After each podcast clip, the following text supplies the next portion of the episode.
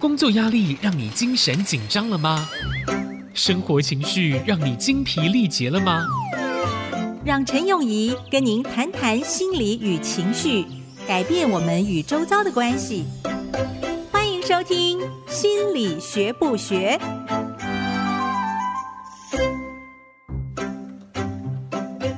欢迎收听《心理学不学》，我是陈永仪。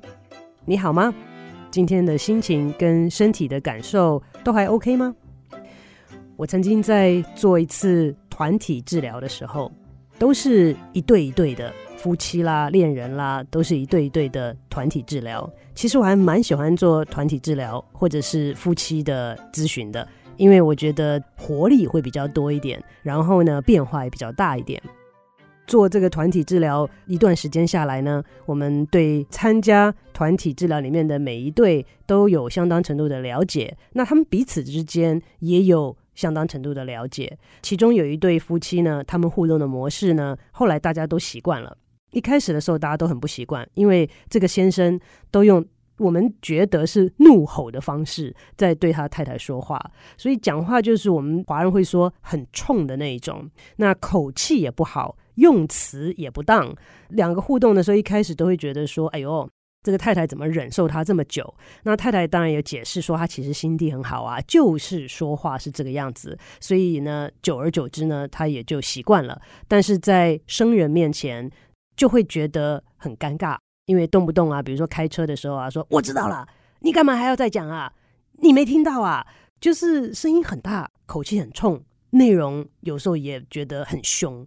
结果那一天在团体治疗完了之后，在门口看到有一只狗从我们呃诊所前面走过去，结果这位先生立刻蹲下来，用我从来没有听过的语气：“你是谁？你怎么会在这边？你乖不乖？”我当时非常的错愕。太太看到我的脸啊，就说：“哦，他对动物都是这样的。”结果我当下想。哎呀，你把对狗的态度换在你的妻子身上，可能会换来更多好的回馈哦。那这个原因是出在什么地方？我们上个礼拜有跟大家讲到认知治疗法。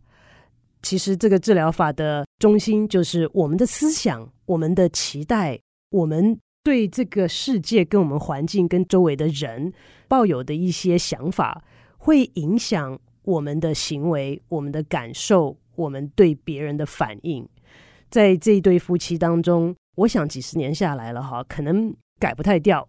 这主要的原因是因为我们每一个人对于我们周遭的环境啦，对于世界啊，对于人生啊，所保持的信念、想法跟态度，都是经过我们过去的十几年、几十年来累积而成的。不是一朝一夕形成的，所以要改起来也非常非常的困难。刚刚一开始的时候，我有问大家：“你今天早上好吗？今天感觉如何呢？”你会想说：“那认知有什么了不起的吗？不就是想法吗？对不对？想开了就好了吗？不要想这么多就好了吗？”那我们来做一个试验。如果我问你说：“你现在在干嘛？”你说：“我正在上班的路上。”你为什么要上班呢？你能回答我这个问题吗？你可能会说，那不上班钱从哪里来？呃，钱的来源不只是你现在这一份工作目前要去上班的这个地方而已吧？你应该有很多选择吧？现在，尤其现在很多年轻人也不见得要上班呐。那为什么要上班？这是你的一个信念，这是你的一个认知。那这个认知就驱使你去做一件事情，它也会影响你做这件事情的持久性。有很多很多基础的东西，如果我追根究底的去问，你可能很难回答我，因为这是属于你一个根深蒂固的信念。我也认识一些朋友，每个月会给父母一些钱来表达他们的心意。嗯，其实这种做法在现代人里面，我岔开个话题啊，觉得已经比较少了。呃，我常常在想，我们这一代上上下下来讲的话。属于一个在大环境里面变迁蛮多的呃一个世代，现在我的朋友当中啦，都不会去想到说养小孩将来是要呃防老，或者是说将来小孩可以照顾他们或养他们。大概我的朋友当中，在经济上面呢、在环境上面呢、都在为自己的呃老年在做打算了，不会让小孩来担心他们这一切。但是呢，当我们在面对我们的上一代的时候，还是。有这样子的一个呃心意，希望能够去照顾我们的上一代，不管是在行为上面啊，在金钱上面啊，都希望能够有一些表达。所以其实。这一代的人哈，对上一代的人还秉持着比较传统的一些信念，但是对下一代的时候就不寄望他们用相同的方式对我们了，算是在这方面来讲，可能是比较辛苦的一个世代。嗯，所以如果啊，我今天去问我这个朋友说，哎，你为什么每个月要给你爸妈钱？那会说这是我的心意，这是孝顺啊。我可以追根究底的一直问啊，孝顺的表达就是给钱吗？有没有别的呢？那如果你不给钱就不孝顺吗？为什么你要用这个方法来表达你对父母的心意呢？那你追根结底问下去的时候，就有机会可以问到一个人他们所谓的核心的概念。那有一些核心的概念是我们秉持着，我们很坚信认为。在这个世界上是应该有的，例如这个世界是不是公平的？例如人，你觉得人性到底大部分是善良的还是邪恶的？例如尊师重道对你来讲是不是重要的？那这些都是我们在成长的过程当中慢慢累积、慢慢修正，最后有一套属于我们自己的一个生活理念。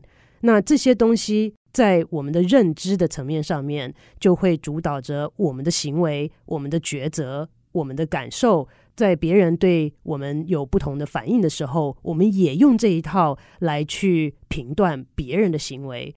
所以在临床心理学上来说，当我们的感受啊、行为啊异常的程度，严重影响到我们生活作息的时候，我们就要考虑寻求外界的帮助。那当然，这个评估的层面之前有跟大家提过，呃，就是有三个层面。那我认为最重要的一个就是，呃，目前的状况是不是有长期的、严重的影响到生活的作息？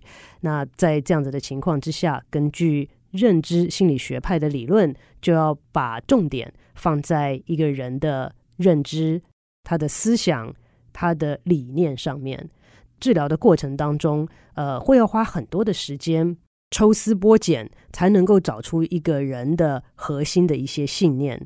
那上周我们也跟大家分享了关于呃忧郁症，很多忧郁症的患者在认知上面有一个负面的三角形，好，就是他对于自己的评估，对于他的未来跟他的环境。都有相当负面的一个思想的模式，他认为我不够好，那我的未来也不会变，那我周围的人也不喜欢我。在这样子的一个负面的三角的思考模式的呃情形之下，我常常跟我的呃忧郁症的病人会讲说，如果我像你这么想，我一定也跟你一样忧郁。或者我可能比你还更忧郁，因为我如果天天早上起来就这样子想的话，我相信任何正常的人都会感受不是很好。嗯，所以在这样子的学派底下呢，我们的认知历程是治疗当中的一个重点。你可能会问，那我们的信念或者是我们的认知是从哪里来的呢？那根据这个学派的理论是说，是从我们的经验而来的。所以如果一个人的成长经验，就是从小到大被霸凌，好，或者是被人家骗，你就会觉得人性本恶嘛，你就会觉得人是不可信任的。当这个成为你的核心的认知的时候，它就会主导你很多的抉择、你的感受跟你的行为。当别人对你好的时候，你会怀疑。当呃别人背叛你的时候，你会特别记得。你看，我就知道这个世界本来就是很邪恶的，人心本来就是不可以被信任的。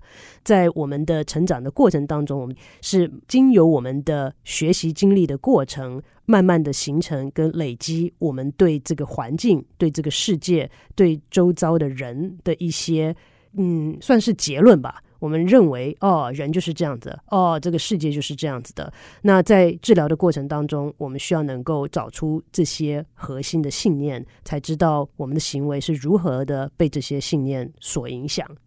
刚刚在休息的时候，心如就呃问了我一个问题，我觉得可能有很多人都有这个问题，所以我想请呃这个心如在这边再帮我们听众朋友再问一次。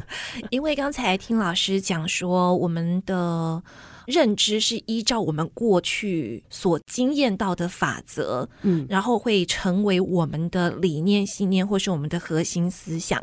但我想到说，其实我们从小到大都是由包括师长、包括父母亲教育给我们的一些观念。嗯，比方说老师刚刚提到的，有人会觉得说他经验了可能被骗啦，所以他觉得说人心险恶。嗯，可是也可能爸妈告诉我们说，哎，其实人性是本善的啊。嗯，对，你一定要相信人性是美好的啊。是，是，但是跟他的经验是抵触的。嗯嗯嗯。所以我觉得这个问题很好，我觉得我们要不要换个位置啊？呃，因为 因为你刚刚做的总结，我觉得讲的比我还好。我觉得那个，你刚刚讲的那个，我觉得讲的非常非常好，就是说经验法则变成我们的认知，变成我们的理念。嗯，哦，在我们还没有这么多经验的时候，是靠师长甚至靠书上面教导我们一些东西。嗯、那这个当然就是在认知的层面，但是当我们有亲身经验的时候。我觉得亲身经验是一个最深刻的学习历程，别的东西没有办法代替的。当他们有抵触的时候，理论上来讲，应该是亲身的经验会赢。那所以说，你刚刚说的，呃，如果说从小父母都说，哎，人很善良，但是你到学校发现被霸凌了，出来发现被骗了，你的理念会改。会觉得是说人不可信。你可以想，我们是要呃生存下去的一个生物嘛，算是我们是要生存下去。嗯、那所以，我们如果不能从我们的经验当中学习到东西，我们就不能生存下去。我被你骗了一次，被骗了两次，被骗了三次之后，我就不相信人性是本。我还我还笨到觉得说人都很善，继续被你骗下去。那这个不是生存法则啦。经验会教导我们最深刻的功课。所以在我们治疗的过程当中，一个人的信念是很难很难被改的。那所以，我们跟病人之间的关系，那个信任的程度是相当相当的重要。以后有机会可以专注这个议题，可以稍微再多讲一些。基本上来讲，跟病人的关系会形成一个我们所谓的治疗阵线，叫做 therapeutic alliance。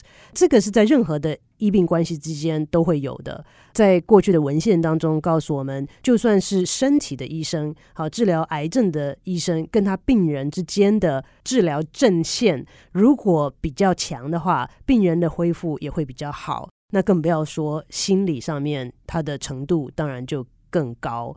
所以，当我们在挑战病人的一些信念跟理念的，跟一些生活的原则跟法则的时候，一开始要花很多的时间建立关系，然后他才愿意听你，然后才可能可以跟他在讨论当中去讨论是不是有可能去调整认知。之后呢，我们希望能够加强这些调整后的认知，也就是让他们在生活当中、在行为上面、在经历当中能够有一些不同的经历。所以要给他们很很多的功课，让他们能够去经历一些跟之前所学到的不同的感受，来加强调整过后的认知。那我们今天节目就进行到这边，下周我们会再继续介绍行为治疗法。我们下周再见。